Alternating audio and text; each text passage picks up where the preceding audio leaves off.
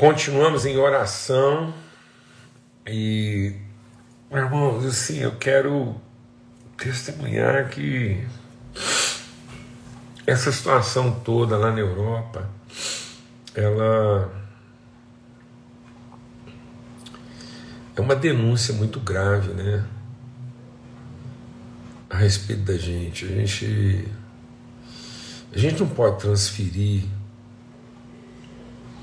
simplesmente a responsabilidade lá pelos, pelos agentes dessa barbárie. A gente tem que admitir que a gente ainda é uma sociedade que permite isso, né? Então, quando isso acontece no coração do continente europeu, depois de tudo que já aconteceu ali, meu Deus, será que a gente não aprende, né? O coração do homem é, é duro, né? Coração rebelde. Isso tem que nos levar a refletir, amados. Isso tem que nos levar a refletir sobre as formas como a gente está fazendo família, as formas como a gente está fazendo empresa, as formas como a gente está fazendo ministério, né? E é mais do que a história se repetindo, né, Amanda? É a gente se repetindo na história, né? A gente se repete na história. É mais do que uma história que se repete. Porque talvez até pensando que a história se repete, a gente de novo se tende a se isentar da nossa responsabilidade na história, né? Somos nós que fazemos a história, né? Nós somos a história. E assim, vamos orar. Vamos orar. É, é, é tão é tão comum, né? A gente devolver para Deus essa responsabilidade. Uma tragédia como a de Petrópolis, né? Há uma tendência nossa de, de de transferir isso para Deus, né? transferir isso para a natureza. E somos nós. Somos nós. É a gente que vai construindo lentamente né? desastres como o de Petrópolis. Né? Nós vamos construindo, nós vamos aceitando lentamente. Depois a gente se choca como se fosse o presidente de alguma nação, é como se alguém fosse um responsável único. Não, somos nós. Somos nós. Em nome de Cristo Jesus, o Senhor. Pelo sangue do Cordeiro Nós não estamos precisando de mudança, nós estamos precisando de arrependimento.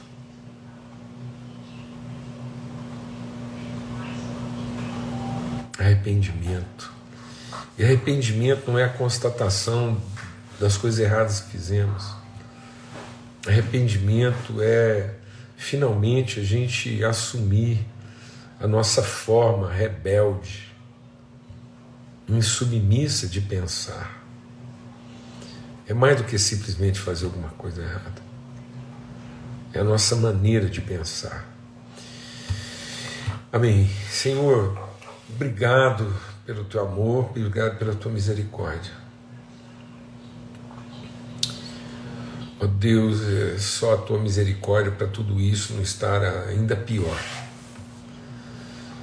É só a tua misericórdia para não termos sido aniquilados totalmente. O Senhor insiste, por misericórdia, em nós. O Senhor continua comunicando a nós graça, virtude, o Senhor continua entregando as tuas virtudes a nós a cada manhã. É isso que a tua palavra diz: a cada manhã renovam-se sobre nós as tuas misericórdias. Que a gente possa se aperceber disso com maior sensibilidade e, e buscar, Senhor, uma forma, a, a, a mente de Cristo. É isso, Senhor. Queremos ser transformados pela mente de Cristo. Não queremos devolver ao Senhor a responsabilidade de tudo que está acontecendo, mas queremos ser ensinados pelo Senhor a cuidar uns dos outros. Não queremos devolver ao Senhor nossos doentes, não queremos devolver ao Senhor nossas guerras, nossos conflitos, nossas, nossas desorganizações. Queremos, como criança, queremos finalmente assumir e sermos in, in, in, impulsionados, conduzidos pelo Teu Espírito a uma manifestação gloriosa das Tuas virtudes, ó Pai. Poderoso nome de Cristo Jesus, Senhor. Amém amém. Graças a Deus. E por falar nisso, amados, é, é isso aí, Vera. A gente vai, a gente vai culpando alguém, né? Como se isso não não passasse dentro das nossas casas, né? Não acontecesse a partir das nossas escolhas e decisões, como se tivéssemos escolha, né? Só a ideia de que, só a ideia de que nós podemos escolher já revela né, nossa, nossa rebeldia. Nós temos que nos submeter à virtude, ao amor, e não escolher o amor. Só a ideia de achar que a gente escolheu o amor, que a gente escolheu Jesus, escolheu Deus, já revela nossa soberba, nossa arrogância. A gente não escolhe a virtude, a gente se submete a ela. A gente entende a autoridade do amor, a autoridade da virtude, a autoridade da bondade sobre a nossa vida. A gente não escolhe, a gente se submete à bondade. Amém. E, e aí, para concluir essa, essa reflexão aí sobre é, o toque né, de Jesus, assim, eu quero testemunhar mais uma vez assim, da minha alegria e assim a gratidão é, de tudo aquilo que Deus assim realmente revelou, operou, é, repartiu, manifestou nas nossas vidas aí nessa mesa de comunhão nesses dias. Esse toque esclarecedor, né? esse toque redentor, o toque da virtude, né? em nome de Cristo Jesus o toque da, da perseverança, da dedicação. E tão bom a gente ver isso, né? o, toque, o toque da sensibilidade, sermos sensíveis à voz de Deus para revelar, crie. Fui tocado, meus ouvidos se abriram, minha mente se iluminou e por isso falei. Não falei do que eu queria, falei do que eu conheci. É muito tremendo isso. Né? Então, é, e hoje a gente quer compartilhar sobre o que está lá em Marcos, no capítulo 1, de novo, aqui no Evangelho de Marcos, né, falando sobre é, o encontro de Jesus com, com o leproso. Né? Então, diz aqui assim: aproximou-se dele um leproso é, capítulo 1, verso 40. Aproximou-se dele um leproso que, rogando-lhe e pondo-se de joelhos diante dele, dizia: Se o Senhor quer, se, se é da sua vontade, o Senhor pode me fazer limpo, o Senhor pode me limpar. Um ato de submissão né, à vontade.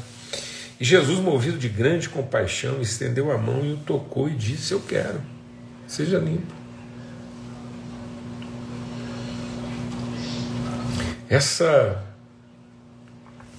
essa entrega, né? essa, essa submissão plena à vontade de Deus, Deus dizendo para nós através de Cristo: Eu é que sei os pensamentos que eu tenho a respeito de vocês, pensamentos de paz e não de mal, para vos dar futuro e esperando. E tendo dito isso, logo a lepra desapareceu e ele ficou limpo.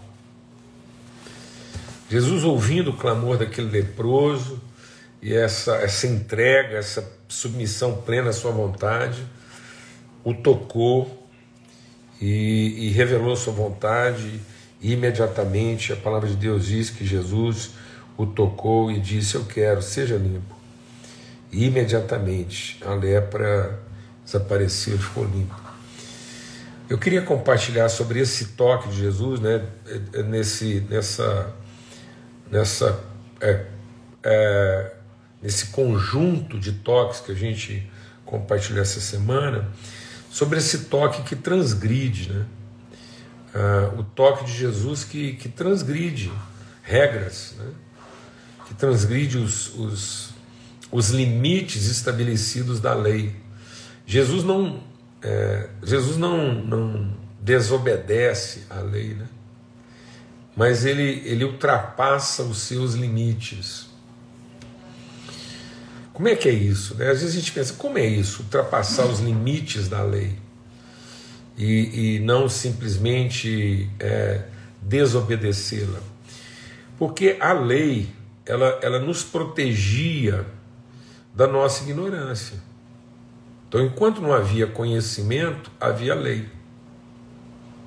Mas na medida do conhecimento, eu posso ultrapassar os limites da lei. Eu posso é, revelar algo que, que envolve a lei e a supera. O amor excede o nosso entendimento. Então, muitas vezes, a gente está querendo viver uma relação com Jesus no limite né, do nosso entendimento. E Jesus quer revelar que para que eu possa viver a plenitude dos propósitos de Deus, esses limites têm que ser ultrapassados. E que não é questão de ultrapassar, não é uma delinquência, né, não, é uma, não é uma discordância. Jesus não está discordando da lei. Jesus não está desobedecendo, ele não é um delinquente, como muita gente pensava. Ah, ele cura no sábado. E por que, que eu estou compartilhando isso? Porque era proibido tocar um leproso. Então Deus, para proteger e nos proteger das consequências da nossa ignorância, Ele colocou regras. Mas às vezes as pessoas estão entendendo a regra como o limite máximo da relação com Deus, achando que o cumprimento da regra, né, a obediência cega do regulamento é o limite máximo de uma relação bem-sucedida. Então as pessoas estabelecem regras e pensam que simplesmente cumprir essas regras, sendo que a palavra de Deus diz que a regra é um aio, ela é um tutor, ela, ela, ela cuida da criança enquanto ele não tem maturidade. Enquanto a gente era menino, a lei ela, ela nos protegeu daquilo que a gente não conhecia, da gente cometer imprudências, extravagâncias. Mas vindo o tempo da revelação, nós não vivemos no limite da lei. Nós temos a responsabilidade de transgredir esses limites para levar as pessoas a um conhecimento de algo que supera a lei. Então Jesus, ele não está descumprindo, ele está revelando que agora ele está trazendo para nós o que Jesus está trazendo para nós ao trocar um leproso e ao curar no sábado, ele está dizendo que agora nós temos conhecimento suficiente para não viver é, baseado em regras. Amém, irmão? Ô Jesus, ô Jesus, ô, ô Espírito Santo de Deus, ilumina o nosso entendimento. Meu Deus, o que, que eu estou fazendo com as pessoas? Que, que a gente está fazendo com a gente mesmo, com as nossas relações? Nós estamos aprisionando as pessoas e as relações ao limite dogmático da nossa ignorância. Em lugar de libertar as pessoas para as dimensões pedagógicas do nosso conhecimento. Então nós não temos que aprisionar ninguém ao limite do nosso medo, da nossa ignorância. Então a nossa ignorância produz medo, a nossa ignorância produz soberba, a nossa ignorância produz vaidade.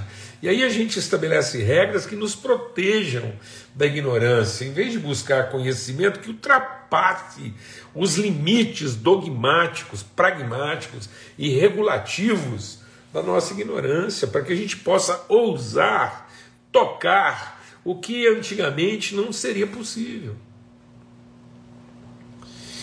E não era possível porque era proibitivo por conta da nossa ignorância. Mas agora que nós temos conhecimento, a gente pode ultrapassar esses limites para libertar as pessoas. É isso que Jesus está dizendo. A lei é o mínimo, o amor é o máximo, a plenitude é o amor. E as pessoas estão fazendo do amor o mínimo e da lei o máximo. A gente está amando de forma mínima porque criamos regulações máximas para a nossa relação. A gente prefere patentear regras do que ousar nos afetos. A gente não crê na, no poder redentivo do amor. A gente crê no poder protetivo da regra. E de fato a regra era para proteger. Proteger enquanto nós não tínhamos conhecimento suficiente para transgredir, para ultrapassar, para ousar. Glória a Deus, amados.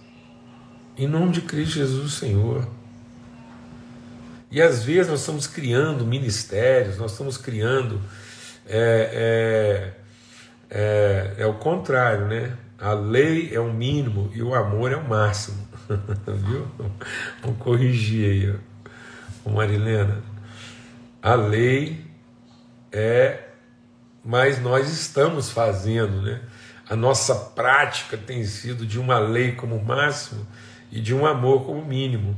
Então a gente está amando minimamente e regulando maximamente, sendo que a gente deveria regular o mínimo e amar o máximo. Então a lei não é representativa do amor, ela é substitutiva.